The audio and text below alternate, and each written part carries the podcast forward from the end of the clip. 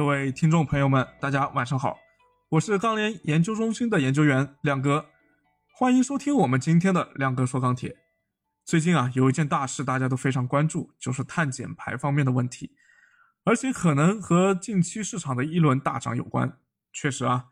碳减排包括相应的碳税、CCER、碳配额啊等问题。将会对未来几年钢铁甚至是中国的工业产生深远的影响。说它是第二次钢铁行业的供给侧改革，绝对不是危言耸听。所以评论区也有朋友提出来，啊，这个问题非常好，但是这个问题呢很大，也很复杂。亮哥之前的节目里面呢也简单的提过，但是在没有系统梳理之前，呃，其中的逻辑这个还不敢轻易的去谈。所以，恰逢今天我们钢联也公布了本周的主要钢材调研数据，我们就先来看看现货市场的情况怎么样。那我们看到黑色系在经过昨天的暴力拉涨之后呢，今天的氛围是有所缓和的。具体来看呢，七螺窄幅震荡啊，螺纹钢现货市场也是涨跌互现。那么接下来建筑钢材价格又会呈现出怎样的趋势呢？啊，另外今天我们发布了最新一期的建筑钢材产量和库存周度数据。对于这个新一期的数据该怎么解读呢？下面我们来咨询一下 MySteel 建筑钢材分析师曾亮。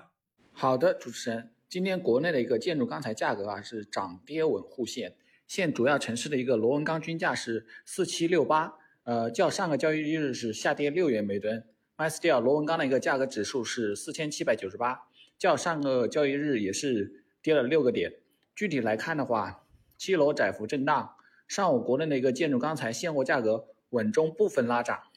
午后随着一个钢坯价格的一个回落调整，市场观望情绪加剧，华东及华南部分地区的一个价格开始小幅松动。从成交来看的话，市场投机性需求明显减弱，加之下游对高价资源存在一定的一个抵触情绪，整体的成交是有所放缓。综合来看的话，近期建筑钢材价格拉涨较快，成交有所放缓，市场高价资源需要时间消化。预计短期国内的一个建筑钢材价格或震荡调整运行。呃，另外的话，就是从本周的一个建筑钢材产量及库存周度数据来看的话，